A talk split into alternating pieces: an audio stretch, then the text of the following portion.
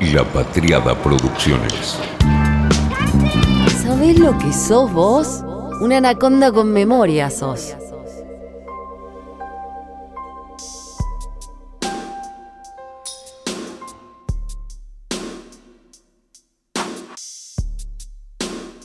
Creo que aún tal vez pensás en mí. Poder captarlo, creo. Al fin, nada tiene fin desesperado. Creer.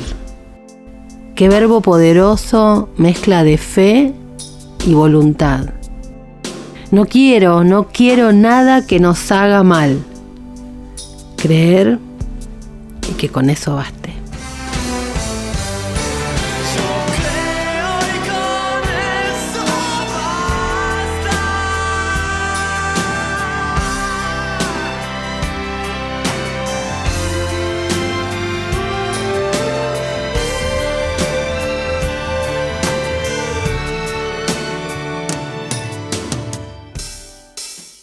Esos toques, los palillos. Después del amor, en esas estamos. Estamos en lo de después del amor.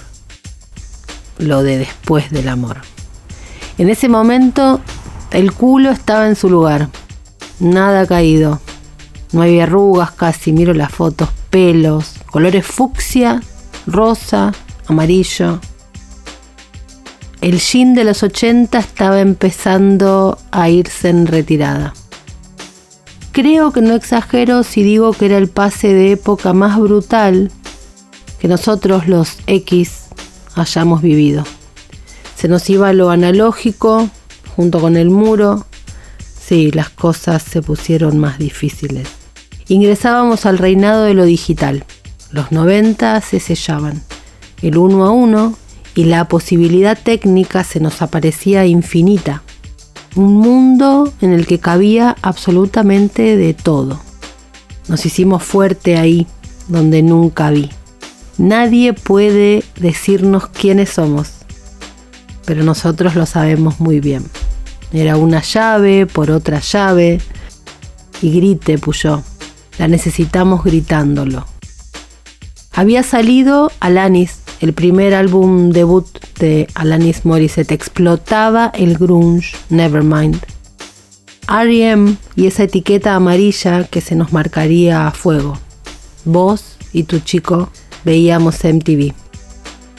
Pasábamos del cassette al CD, del ruido a frito a lo supuestamente perfecto. Como en 1969 o 1977, el año 91 había sido uno de esos para marcar con resaltador en cualquier calendario de efemérides rockeras. Leo que escribió Juan Manuel Pairone y tiene razón. Se gestaba el rock alternativo y Seattle comenzaba a reinar.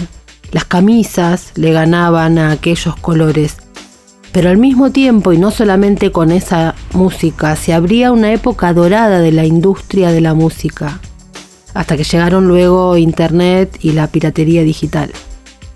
¡Qué años! El primer Lollapalooza, 18 de julio de 1991. En este fin del mundo bipolar empezaban las giras internacionales y el multiculturalismo. Y en el medio de esta época el primero de junio de 1992, irrumpe. 30 años después, hashtag el amor después del amor. Mi voto positivo es para Tumbas de la Gloria como la mejor canción de hashtag el amor después del amor. Generacionalmente creo que Brillante sobre el mic nos estruja el corazón. A mí me gustan mucho también Pétalo de Sal y Dos Días en la Vida. Qué buena excusa para volver a escucharlas. Sigo leyendo en el hashtag El amor después del amor. Ya sé, no te hace gracia este país. Me dolía en alguna parte y ahora entiendo esa frase un poco mejor. Me acuerdo una mañana en casa de una novia que tenía, me desperté con el sonido que llegaba del living su roommate había puesto Hashtag el amor después del amor. Me acuerdo estar en la cama, mirando el techo, escuchando y pensando, qué hijo de puta Fito, ¿cómo pudo hacer este discazo? Hashtag el amor después del amor. Este disco no fue normal. Pocas veces se vio una selección de temas que se transformaron en clásicos, sin ninguna fisura. 14 canciones, de las cuales 12 fueron cortes de difusión, que fue el disco más vendido, ya lo sabemos, más de un millón de copias vendidas, apenas salió, arrasó, 700.000.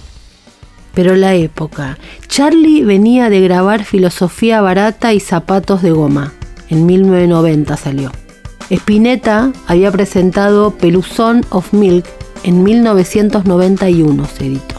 Calamaro, Andrés, junto con los Rodríguez, en 1991 había lanzado Buena Suerte y en 1992 iba a publicar Disco Pirata. Gustavo Cerati estaba listo para editar Dínamo el primero de octubre, el disco más experimental de la banda y uno de mis preferidos. Y en el 92, también en marzo, había publicado Colores Santos con el genio Daniel Merero. El indio con los redondos acababa de presentar La Mosca y la Sopa en 1991. Viajá cinco minutos a ese escenario obsceno de placer, talento, música que embadurnaba todos los cuerpos. Pero Fito todavía no estaba allá arriba de todo en el Olimpo, aún no era un dios. Datos duros. De acuerdo con los datos del periodista Marcelo Fernández Vitar, que contó en 50 años de rock en Argentina su libro, este disco de Fito agotó 30.000 copias en dos días y 20.000 más en una semana. Llenó 10 veces el Gran Rex y a fin de año llevabas vendidas 175.000 unidades. Eran números escalofriantes para la época y también para después. A mediados de la gira, en 1993, recibió el cuádruple disco de platino y la Asociación de Cronistas del Espectáculo ACE lo premió en tres categorías. Mejor videoclip, mejor canción de rock por Tumbas de la Gloria y mejor disco solista de rock. Me emociona todavía hoy. Cecilia. La nombra así varios discos después. Pero todos sabemos que el nombre, el suyo, recorre el amor después del amor. El disco entero tiene un guiño a ella y dice Fito Páez, conocí a una mujer maravillosa que me cambió la vida. Se llama Cecilia Roth. Como yo no hago los discos aparte de mi vida, quedó todo el colorido de esta relación en mi último LP, narraba Fito cuando salía este disco a la venta. Los nombres de El amor después del amor paralizan. Charlie García, Andrés Calamaro, Fabiana Cantilo, Ulises Butrón, Celeste Carballo, Mercedes Sosa, Claudia Puyó, Gustavo Cerati, Osvaldo Fatoruso, Ariel Roth, Twitty González. Cuenta Fito que con Charlie dice que fue así. Charlie, ¿estás en tu casa? Vení para acá. Estamos grabando y me falta una letra para un tema y pienso terminarla. La rueda mágica. A Mercedes la crucé en Madrid, cuenta Fito. No estaba planeando que cantara y justo estaba allí. Vino Mercedes a grabar, detrás del muro de los lamentos, pues yo iba a su casa a tomar mate. Lo mismo con todos, con Fabi Cantilo, si hasta Cerati está en el álbum, porque tenía unos samplers de Gustavo y los disparamos en tumbas de la gloria. Así que diría que en este sentido, en el disco quedó plasmado un espíritu de colaboración real, un grupo donde los músicos nos íbamos de un estudio a otro y de una casa a la otra. Y eso es hermoso.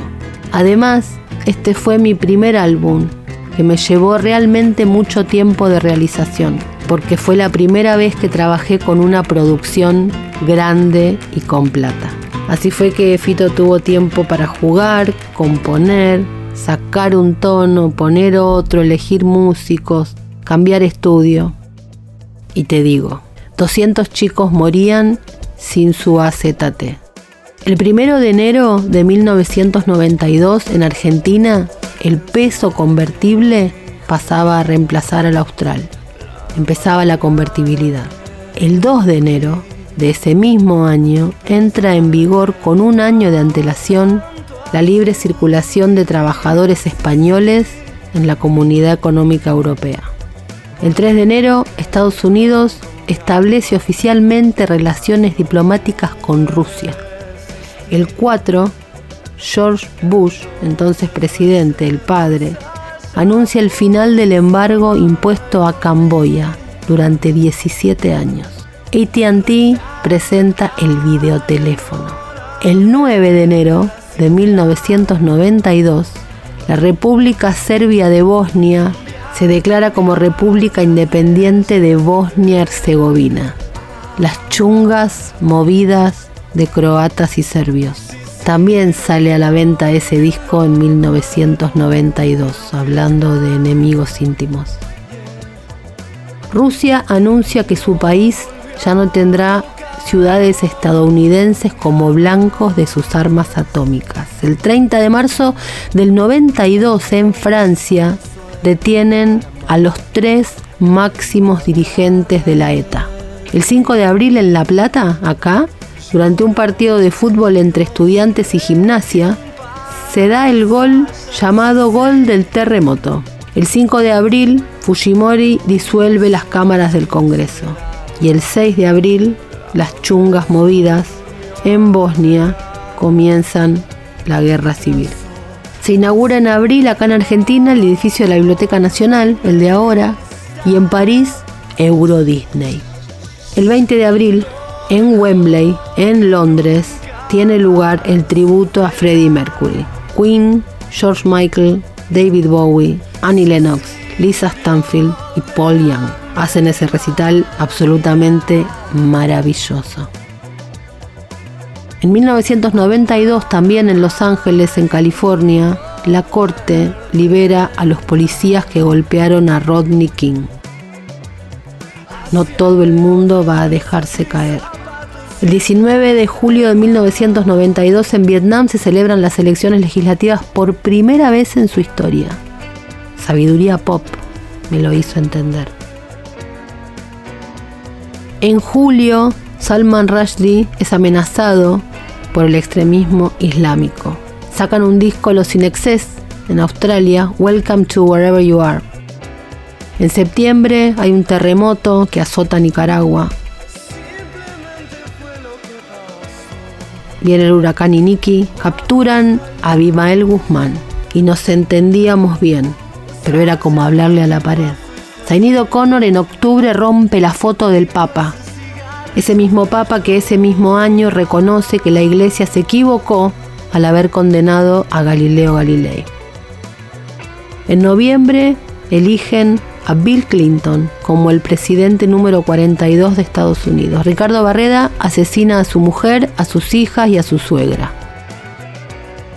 Amar, amar y muerte lenta.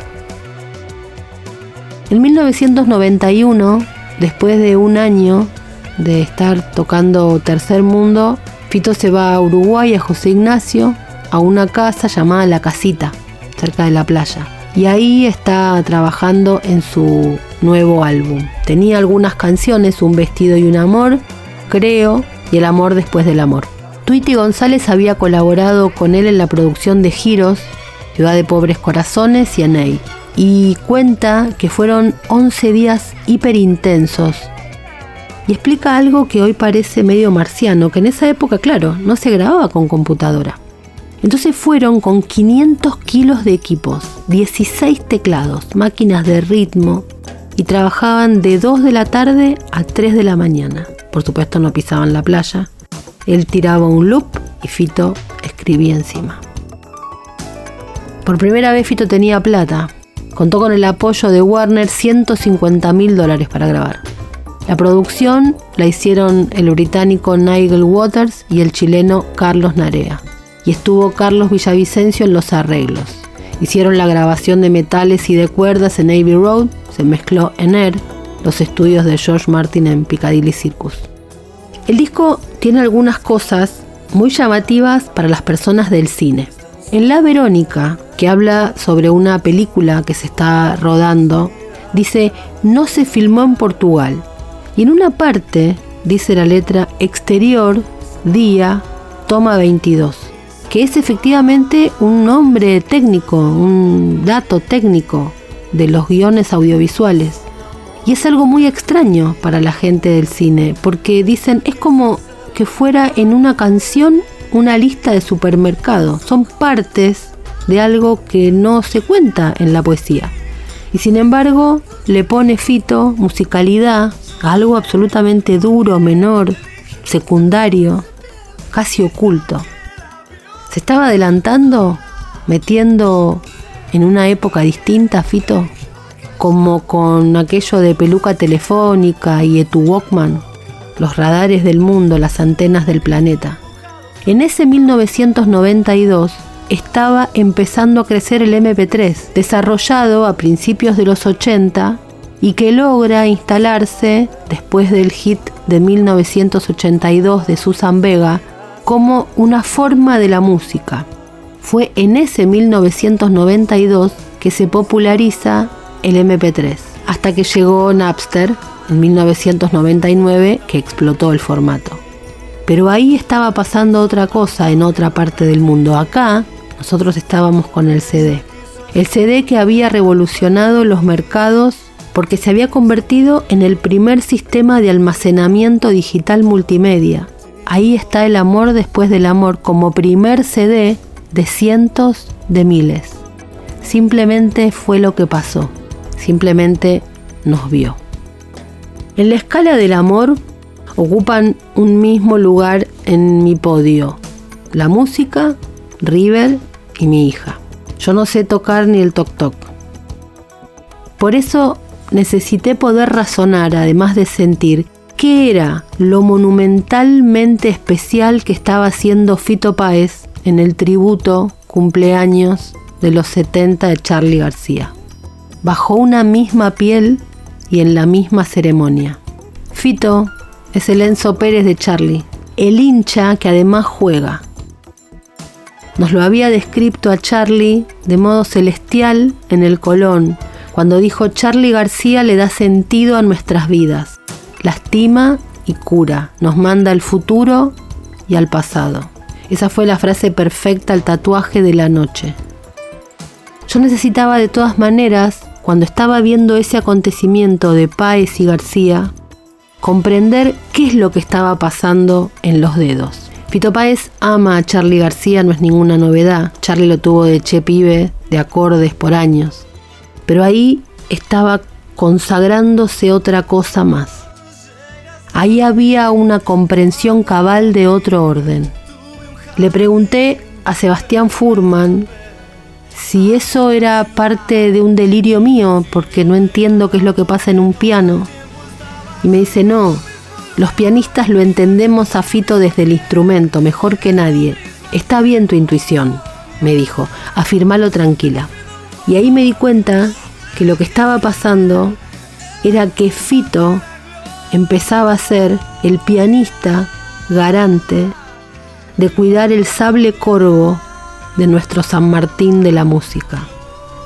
Hoy, Fito y esos 30 años del amor después del amor es la gloria, la gloria y la gloria.